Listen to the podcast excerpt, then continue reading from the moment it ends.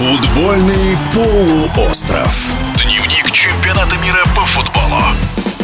В 2019 году Луи Ван Гал официально завершил тренерскую карьеру, но спустя два года все-таки вернулся в профессиональный футбол. Титулованный специалист возглавил в третий раз сборную Нидерландов. Под его руководством голландцы завоевали бронзу еще в далеком 2000-м на домашнем Евро и в 2014-м на чемпионате мира в Бразилии. И вот теперь Луи Ван Гал и команда намерены, ну как минимум, повторить эти результаты. Сборная существенно омолодилась после провалов на Мундиале в России и Евро 2020. В 1-8 финала турнира в Катаре голландцы обыграли США 3-1. В эфире спортивного радиодвижения чемпион СССР, обладатель Кубка Советского Союза Валерий Масолитин. Мы привыкли видеть, что голландцы – это тотальный футбол. Тотальный футбол подразумевает это атакующий в ущерб обороне.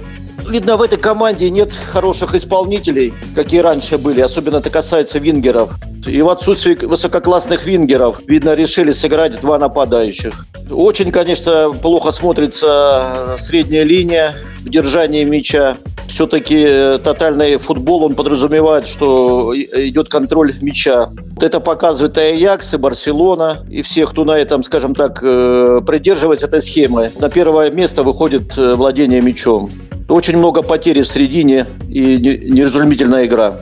Что забили они три, вот это вот и называется чисто голландский футбол. То есть это все наигранное. Три мяча из одной зоны. У них есть такое атакующее упражнение. Вот они это все реализовали. То есть идет прострел не на первую линию, а на вторую. Туда врывается игрок, ну, естественно, исполнение должно быть.